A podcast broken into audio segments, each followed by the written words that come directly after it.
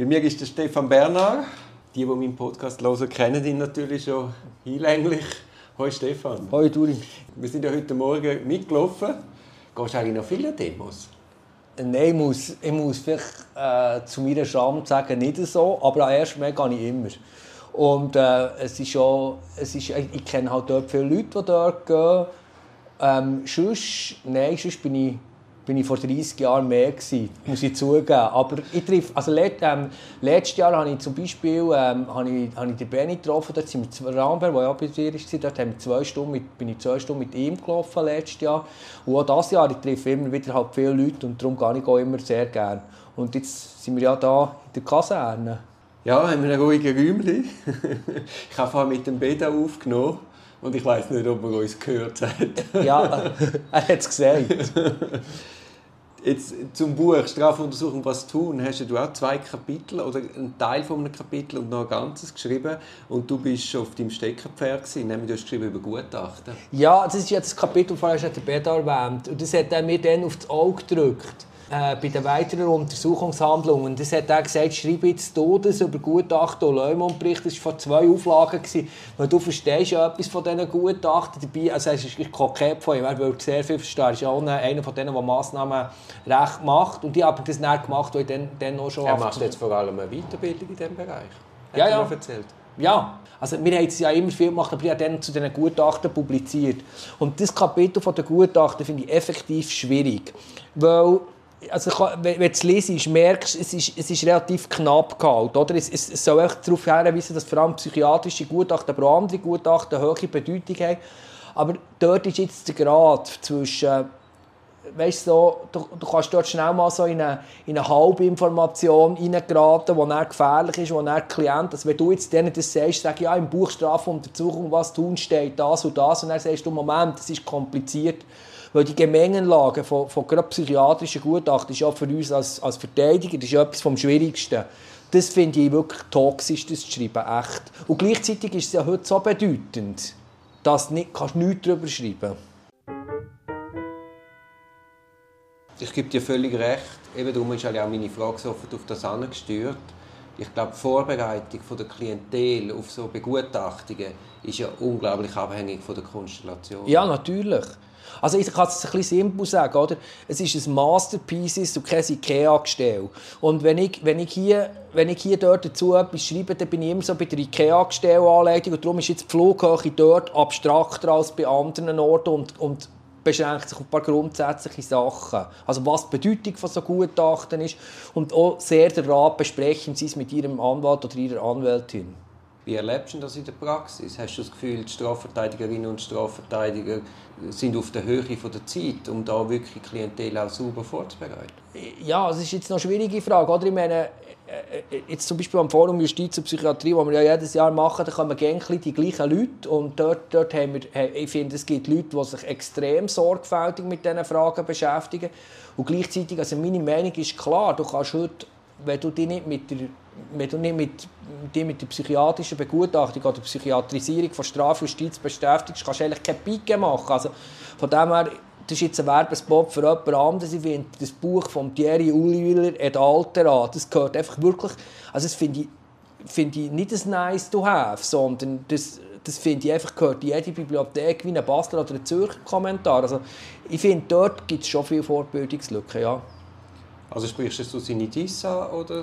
Nein, ähm, also beides, das Handbuch. Aber, aber Nein, also Handbuch, bei, bei, bei dies vom Thierry kannst du sagen, wenn du die 30 Seiten Schlussfolgerung, Zusammenfassung hast, als Kopie, das lenkt ja auch bei der dies. Das musst du nicht ganz gelesen haben mit dem Leuchtstift. Ich hasse ja, also natürlich, und du musst auch, weil Teilnahmerecht an sich, du siehst die Bedeutung von der Teilnahmerecht genau. in der ganzen Bandbreite und es geht weit darüber aus, als was der Thierry de konkret... Ja, sicher. Also gut, aber jetzt, Thierry, ich hoffe, du hörst zu. ja, also wir, wir, sind ja, wir, wir, ja, wir, wir sind ja beide eigentlich im Thierry Urweiler Fanclub Club sind wir, sind wir äh, äh, äh, zahlende Mitglieder an der Fortschritt. Nein, ich meine das dicke Buch. Ja, das dicke Buch. Und ich muss ja sagen, ich habe ja zu dem dicken Buch, ich habe es ja gelesen und ich habe mit ihm mehrere Folgen über das dicke ich Buch weiss, gemacht. Ich weiß, ich weiß. Ihr habt es rezensiert, also von dem her eben Fehlclub. also, dann hast du nochmal ein Kapitel geschrieben über Sanktionen und Massnahmen. Ja. Was willst du da mitgeben? Also das ist, dann, das ist so wie das Buch im Allgemeinen. Oder? Das ist echt so der klassische Überblick. Also was gibt es für Sanktionen? Geldstrafe, Buß, Freiheitsstrafe, bedingt, unbedingt. Nachher äh, Electronic Monitoring, aber auch Tätigkeitsverbot oder Landesverweis in groben Zügen. Es soll einfach ein, ein Abriss über, über, über, über die Sanktionen und Massnahmen sein. Und das ist jetzt zum Beispiel ein, ein, ähm, ein, Buch, ein Kapitel, das ich finde, äh, also wenn du es kopierst oder im Original dem Klient oder der Klientin ins Gefängnis bringst, als Strafverteidigerin, kannst du sagen, lesen das, dann wisst ihr, was nicht droht. Also das soll einfach ein Abriss sein über, über Sanktionsart und Massnahmen. Hast du auch drin Strafmaßtabellen oder so Sachen? Weil einfach wissen, was es theoretisch gibt, das hilft ja dem Klienten nicht unbedingt weiter. Nein, das habe ich mir überlegt, ob ich, ob ich, ähm, ob ich Strafmaßtabellen für, für ähm, das haben wir uns wirklich überlegt, ob wir Strafmaßtabellen ja, sinnvoll. haben wir bewusst jetzt nicht gemacht, okay, weil, weil sie zum Teil divergieren und sie werden ja auch immer wieder, ähm, also weißt, die Strafmaßtabelle von heute ist das Papier von morgen. Also sie, sie ändern relativ schnell und die Strafmaßtabellen zielen ja nur eigentlich auf, auf, auf ähm, relativ ähm, also auf Massendelikt. Massendelikt ab. Und das sind auch nicht unbedingt die Leserinnen und Leser von unserem, von unserem Buch und es ist auf dem Internet zugänglich und von dem her haben wir dann gefunden, machen wir jetzt bewusst nicht. Wir haben auch keine Einschätzung mit was man ungefähr muss rechnen muss. Also wir haben auch nicht geschrieben, 18 Gramm und 12 Gramm beim BTMG und beim Marihuana. So das haben wir bewusst weggelassen. Es erklärt relativ abstrakt, was für Sanktionen, also was für Sanktionen gibt und was einem droht. Und auch, was Zumessungskriterien sind.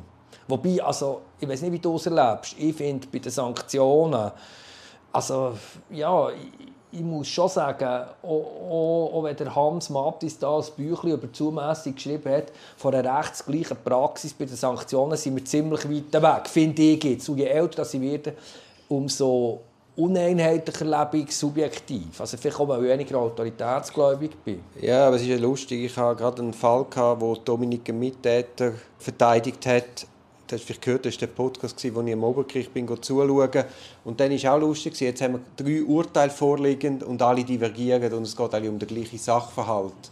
Und, und das zeigt ja jetzt gerade exemplarisch, was du sagst. Also mhm. man kann es noch so sehr auf Wissenschaft abbrechen, schlussendlich ist es sehr stark ein Buchentscheid und man kann ja eigentlich alles begründen. Ja, ich glaube auch. Und, und der Mattis hilft immerhin, dass man sich den einzelnen Zumessungsfaktoren auch bewusst, sich die bewusst macht. Ja, wobei manchmal das Gefühl habe, der Matis hilft nicht, also ob der Matis die Herstellung des Urteils so wahnsinnig beeinflusst, die wirkliche Herstellung, frage ah, ich mich. Glaube ich nicht, ich glaube, er tut die Darstellung mehr vom er Urteil. Er tut die Darstellung beeinflussen, das, dann eben, das kommt dann wissenschaftlich daher. Ja, ja. und dort habe ich manchmal auch das Gefühl, dass, dass es einfach, weißt du, es ist ein bisschen wie beim Band danach bei der Aussagenwürdigung, die, die Bausteine, die geistern ja um. Ja, ja. Und ob sie, ob sie wirklich reflektiert werden, bin da ein bisschen desillusioniert manchmal. Gut, aber wir können immerhin so viel sagen, dass die, die es interessiert, die können sicher einen Nutzen ziehen aus dem Buch. Äh, ja, also es, es, gibt, es, gibt sich, also es, gibt, es gibt weit überflüssigere juristische Bücher als das von Hans Mattis. Nein, ich habe das gelesen und ich finde es gut. Es ist, also es ist, nicht, es ist sorgfältig zusammengetragen, keine Frage. Ja, ja, nein, nein, nur wenn wir jetzt sagen, dass es... ja, ich weiß, was ich, du meinst. Nein, ich finde, oder wir können jetzt nicht unsere Kritik auf das auslegen für die Leute, die desinteressiert sind. Da ja. kannst du noch so was präsentieren. Ja, natürlich. Wenn es nicht interessiert, interessiert es nicht. Ja, es ist so. Jetzt haben wir da ein das Problem, dass das es läuft ein bisschen Gefahr, dass das zu einer Werbeveranstaltung wird, zum Buch Strafuntersuchung was tun. Jetzt bist du da Mitherausgeber und auch Mitautor und das machst du jetzt glaube ich, zum dritten Mal. Ja, stimmt. Ja. Hast du denn auch Kritikpunkte? Was könnte man besser machen? Ja, also was ich, was ich finde, bei der vorletzten Auflage sind wir wirklich mal im Team zusammengekocht und haben geschaut, wo wir her sollten. Ich habe das Gefühl, also erstmal würde ich mir wünschen, wir haben im Anwaltskollektiv eine ganze Reihe von jüngeren Anwältinnen, oder? Und es ist so ein bisschen, weißt, es ist so ein, bisschen ein, ein Team jetzt da, oder? Der Beda und die Ingrid und Magda und ich und, und der Krigi Meier und so und Dominik und Nicole. Wir sind da wirklich der Arme, wir sind eigentlich lange alle zusammen und es sind, es sind alles Leute irgendwie jetzt, glaube Dominik ist fast die Jüngste, die ist auch aber auch schon 40 und der Krigi ist, ist etwas über 50 und wir sind jetzt eigentlich in dieser seit drei Auflagen plus minus dabei. Ich würde mir wünschen, dass jüngere AnwältInnen, wo wir viel haben, neue Leute, gute Leute, coole Leute im Anwaltskollektiv, die sollen zulassen. Und das ist jetzt eine Aufforderung. Meldet euch bei der nächsten Auflage und sagt, was ihr an unserem Buch nicht gut findet bis jetzt und bringt euch aktiv ein. Herr Kollege Bernhard, Sie weichen aber meiner Frage aus. ja, ich finde, nein, ich finde wie, ich finde wie, wir sollten das Buch mal versuchen, mit, das meine ich auch mit den Jüngeren, wir sollten es noch mal versuchen, mit den Kinderaugen zu lesen. Weißt, einfach einen Meter Abstand und einfach auch mal alle, die das nächste Mal mitschreiben, in eine zwei-, dreitägige Retrete und diskutieren, was wollen wir eigentlich mit diesem Buch? Oder wenn wir zum Beispiel, weißt, es gibt ja rechtspolitische Missstände, Strafbefehl, Massnahmenrecht, das aus dem Ruf läuft und solche Sachen.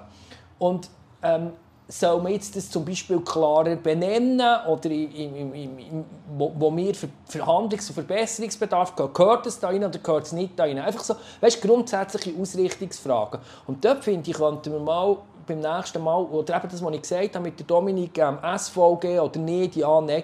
Ich fände es irgendwie noch gut, wenn wir glaub, beim nächsten Mal eine zweitägige Retrette machen, wo ein gutes Nacht ist, du vielleicht ein Glas Wein miteinander trinkst und diskutiert, was wollen wir eigentlich mit diesem Buch. Ich fände das könnte ihm nochmal rechten Schub geben für eine nächste Auflage. Aber eigentlich, nein, also ich finde, es ist nach wie vor es ist gut, aber du kannst alles verbessern. Das war ein Podcast aus der Reihe Auf dem Weg als Anwältin. Ich hoffe, der Podcast hat dir gefallen. Für mehr Podcasts schau doch auf meiner Homepage www.duribonin zusammengeschrieben.ch. Viel Spaß beim Entdecken von weiteren Podcasts.